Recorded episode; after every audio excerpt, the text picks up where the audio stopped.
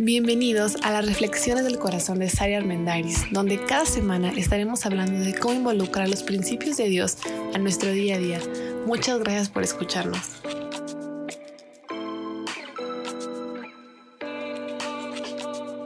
Hola, hola, qué gusto me da estar una vez más juntos en este podcast. Gracias por sintonizarlo, gracias por escucharlo. Estuve ausente un par de semanas eh, me tomé un descanso, necesitaba desconectarme un poquito y justo el día de hoy quisiera compartirles algo que he estado meditando en estas semanas de break acerca del autocuidado y acerca del descanso que muchas veces es necesario. En esta ocasión en particular no hubo algo que me obligara a descansar, simplemente fue algo que se dio. Y quiero hablar de esto porque vivimos en esta generación tan apresurada, tan agitada, tan llena de cosas donde no puedo decir después de la pandemia porque aún no termina, pero después del año más crítico de pandemia, donde muchísima gente hizo home office, los niños en la escuela, de repente no sé, no sé cómo les ha ido a ustedes, pero yo siento que se han roto muchas barreras, o sea, ya no hay la barrera para muchos de tener que se transportar a su lugar de trabajo, entonces ya ahí creemos que ya podemos estar disponible pues más horas, cada quien come diferente hora en, en, el home office, entonces pues hay que estar disponible todo el tiempo.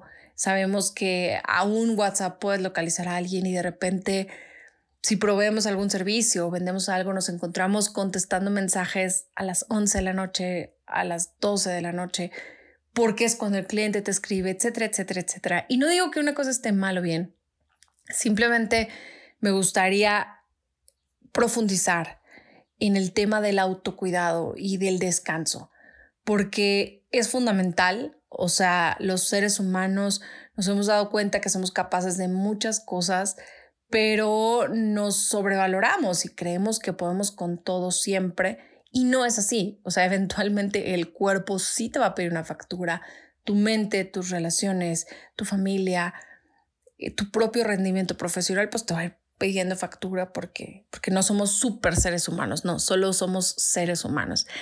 Hace unos años leí una frase que dice, nadie más que tú te cuidará.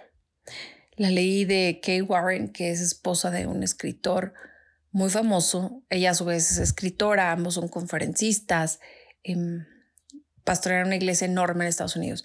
El punto es que ella estaba hablando acerca de cómo a veces nosotras, específicamente ya hablaba como mujeres, nos descuidamos mucho mental, emocionalmente y físicamente también, pero mucho, mucho emocional y mucho mental. Porque pues ponemos muchas excusas o porque de repente esperamos que los demás cuiden de nosotros. Y la verdad es que me llamó la atención porque no me encantó, fue una frase que me incomodó un poco. Y dije, claro, sí entiendo que yo me tengo que cuidar, pero o sea, no soy la única que me tiene que cuidar, ¿no? Y eso me ha resumbado en la cabeza por, no sé, unos, yo creo que unos tres años tal vez, desde que la leí la primera vez. Eso me llevó a comprar uno de sus libros donde hablaba precisamente del descanso. Y lo he estado meditando y meditando y meditando porque a mí me gusta el apapacho. A mí me gusta que, no sé, que mi esposo, o que mi mamá, o que mis hijos, o como el cuidado, la atención. Si una amiga tiene una atención conmigo, pues me gusta, me, me hace sentir bien. Y creo que la gran mayoría. Pero es cierto que muchas veces delegamos la responsabilidad del el autocuidado en otras personas. ¿Y cómo la podemos delegar? Bueno, cuando esperamos que otras personas nos hagan felices, cuando esperamos que otras personas decidan si podemos descansar o no, cuando esperamos que otras personas nos hagan sentir satisfechos, plenos, cuando esperamos que ciertas situaciones o etapas de la vida nos generen plenitud, satisfacción, felicidad, contentamiento, delegamos la responsabilidad que es absolutamente nuestra. Hemos hablado mucho en este podcast acerca de la responsabilidad personal, de ser responsables de nuestras palabras, de nuestras acciones, de nuestra forma de vivir, de nuestros pensamientos. Pero el autocuidado es precisamente una de esas cosas que es solo nuestra responsabilidad. Muchos pueden venir a apoyarnos o ayudarnos, pero el que estemos descansados, el que estemos propiamente cuidados mental, emocional y físicamente, pues recae en nosotros mismos. Así que te pregunto, ¿cuáles son tus excusas? ¿Quién esperas que te cuide? ¿Han oído esa frase de, digo, quiero pensar que es una frase de hace muchos años, pero todavía la oigo de repente? Es que tuve hijos para que alguien me cuidara en mi vejez. Es que hay que buscar amigos que te cuiden. Y ciertamente es importante tener una familia, es importante tener amigos, pero dejar la responsabilidad de cuidarnos a otros es una carga muy pesada para los otros. Y asimismo, no podemos rechazarla porque es pesada, porque es nuestra. Podemos ayudar, es más, a mí me encanta ayudar a las personas y me encanta poder servir, pero yo no puedo ser 100% responsable de algo que otros sí pueden hacer por ellos mismos. Igual forma, alguien no puede ser 100% responsable de lo que yo sí puedo hacer por mí misma. ¿En quién estás delegando la responsabilidad de tu autocuidado? ¿O a quién estás echando la culpa de tu falta de cuidado? Porque esa es otra, ¿no? Le echamos mucho la culpa a los hijos, en el caso de quien los tenga, al cónyuge, al trabajo, a las ocupaciones, a la vida social, al vaivén, al ajetreo, al emprendedurismo, a lo que sea. Somos una generación experta y cada vez más adicta a la activities. Y eso nos lleva a romper muchas de las barreras del autocuidado y a creer que el descanso y el autocuidado es un lujo, creer que comer bien es un lujo, dormir bien es un lujo, ejercitarnos es un lujo de tiempo que no tengo, dedicar tiempo a no hacer nada y solo descansar, pues es un lujo.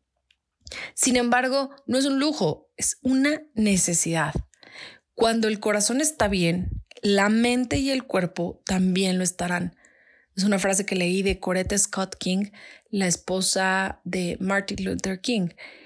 Y ciertamente en la medida en la que cuidamos nuestra esencia, podemos funcionar mucho mejor en todo sentido.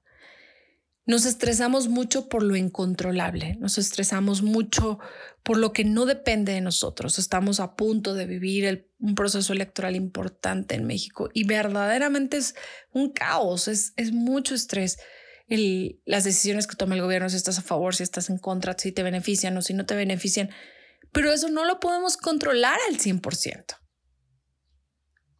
No podemos controlar Em, si toda la gente decide vacunarse o no. No podemos controlar em, el ritmo de desempleo o de nuevos trabajos que haya. No podemos controlar el comportamiento de las personas.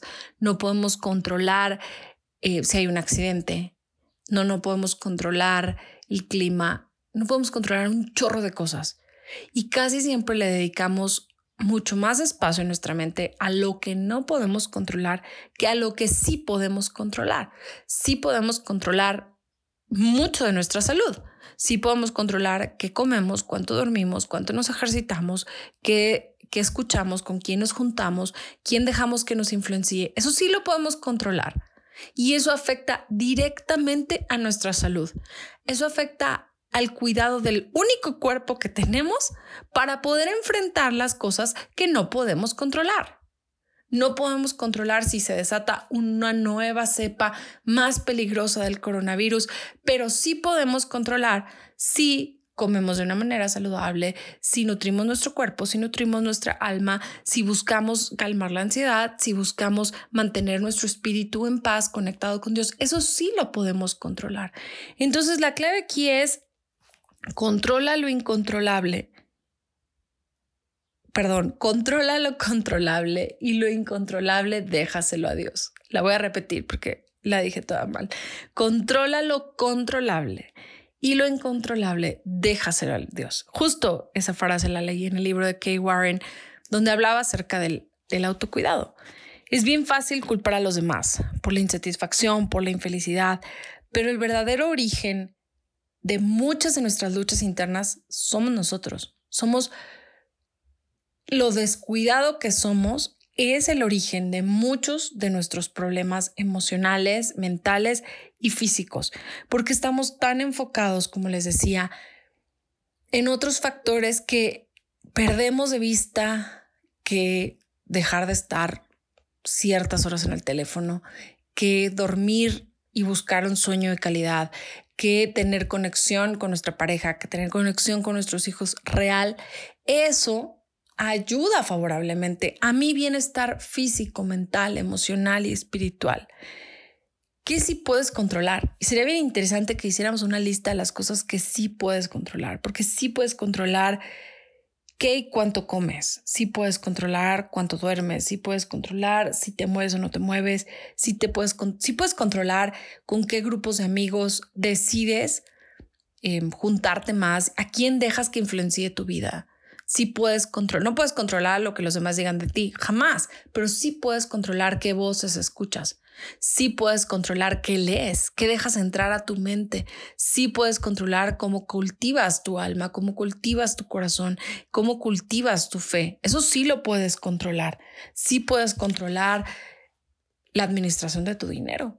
Tal vez no siempre puedes controlar cuánto ganas, pero sí puedes controlar lo que haces con lo que ya tienes. Sí puedes controlar el cuidado de lo que ahorita tienes, el cuidado de tu casa, el cuidado de tu carro, el cuidado de tus hijos, el cuidado de tu mascota. O sea, eso sí lo puedes controlar. La habilidad para sobrevivir a la vida difícil, a los días difíciles, a las épocas complicadas, empieza por tomar la decisión de cuidarnos de una manera integral. Como les decía ahorita, vamos a poder enfrentar mejor una nueva cepa del coronavirus si desde ya somos más intencionales en el cuidado de nuestra salud.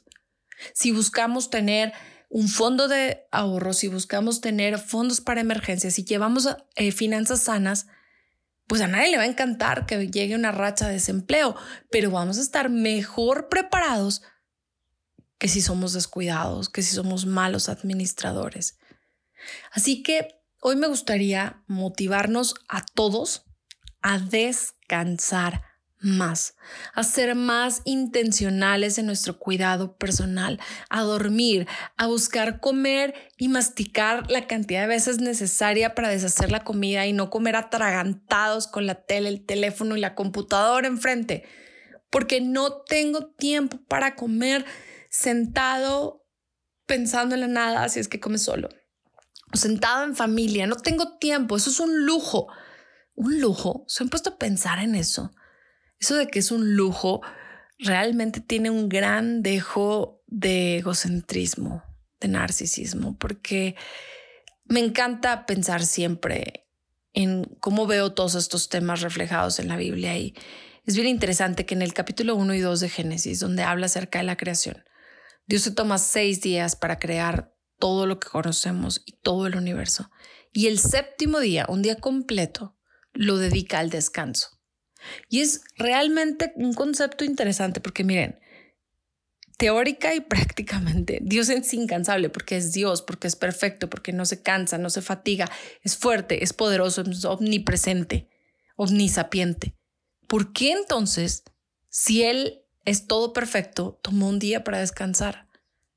Creo que la respuesta que más eh, me resuelve esto es que lo hizo para darnos un ejemplo, que lo hizo para, para mostrarnos que era necesario, que era necesario descansar, que descansar es parte fundamental de la vida del ser humano, que tomar un break, que tomar una pausa, que simplemente ver al techo y no hacer nada es válido. De hecho, eventualmente en los diez mandamientos en la ley viene un día que dice guardarás el día de descanso, guardarás lo que se conoce como el sabbat, descansarás un día a la semana.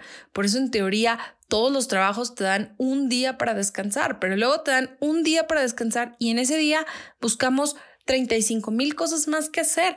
Y está padre, se los está diciendo una persona muy proactiva, que le encanta buscarse qué hacer y que siempre está pensando nuevas ideas y nuevos proyectos, pero una y otra vez me tengo que recordar a mí misma que yo soy responsable de mi autocuidado.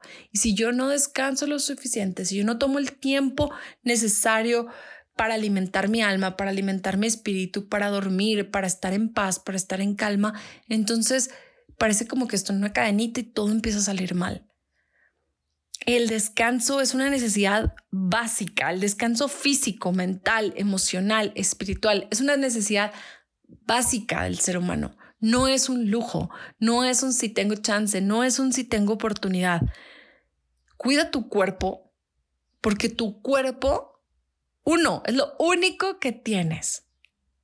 Y a pesar de ser lo único que tienes, en cualquier momento lo puedes perder. En cualquier momento puede pasar un accidente y quedas parapléjico. Así que cuida, cuida lo que tienes ahorita.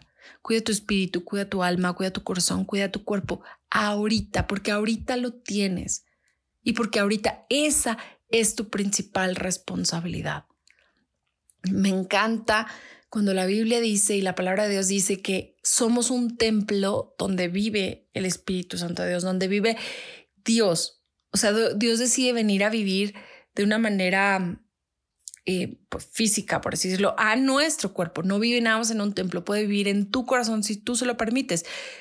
Pero entonces, ¿qué clase de cuidado le das al lugar donde Dios decide vivir? ¿Qué clase de cuidado le das a lo único que tienes seguro en este momento? Y digo en este momento porque en cualquier momento se puede acabar, pero en este momento es lo único seguro que tienes.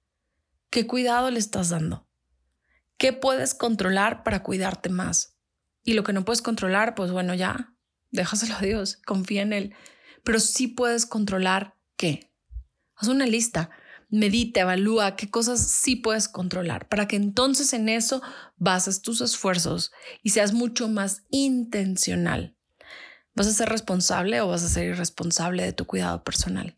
Miren, excusas todos tenemos y hay unas excusas tan buenas aparentemente y entre comillas que hasta cuando las decimos, el otro voltea y dice, wow, tienes razón, no, pobre tío, es que de verdad nunca tienes tiempo a descansar la frase correcta debería ser, es que de verdad nunca te das el tiempo de descansar. El descanso es necesario. Y esa, esa de repente ese comentario que hacemos de si no descansas, Dios te va a mandar a descansar a la fuerza, yo diría que es un poco falso porque por experiencia propia puedo decir que a pesar de haber estado en cama mucho tiempo, por operaciones de la espalda, por muchas cosas, ni así siempre he tomado el tiempo de descansar. Porque mis piernas pueden descansar, pero mi mente no. Mi angustia no. El descanso tiene que ver con una decisión integral, con mucho más conciencia e intencionalidad en que cada cosa que te llevas a la boca, cada cosa que decides ver, cada cosa que dices, que escribes, que anotas, a lo que le dedicas tu tiempo, es porque de verdad decides hacerlo con toda la intención en el momento. Así que te invito a que reflexiones de qué si tienes control y de qué no estás siendo responsable en el área del cuidado personal, cómo puedes cuidarte más y cómo puedes ser mucho más responsable del único cuerpo que vas a tener disponible, al menos en esta vida. Así que bueno, los dejo con esta reflexión que de manera personal ha venido a retomar mucho en mi mente. Una vez más te digo, el único responsable de cuidarte eres tú. Entonces, ¿pasas la prueba o la vas reprobando? Muchas gracias por escucharme. Estoy muy contenta de estar aquí y bueno, espero tus, tus comentarios, saber más de ti. Puedes seguirme en Instagram como arroba del corazón de Sari, donde voy a estar publicando muchas cosas. Tengo una conferencia a la puerta, así que conéctate por ahí, mándame un mensaje y seguimos platicando y nos escuchamos la próxima semana. Que tengas un muy bonito día.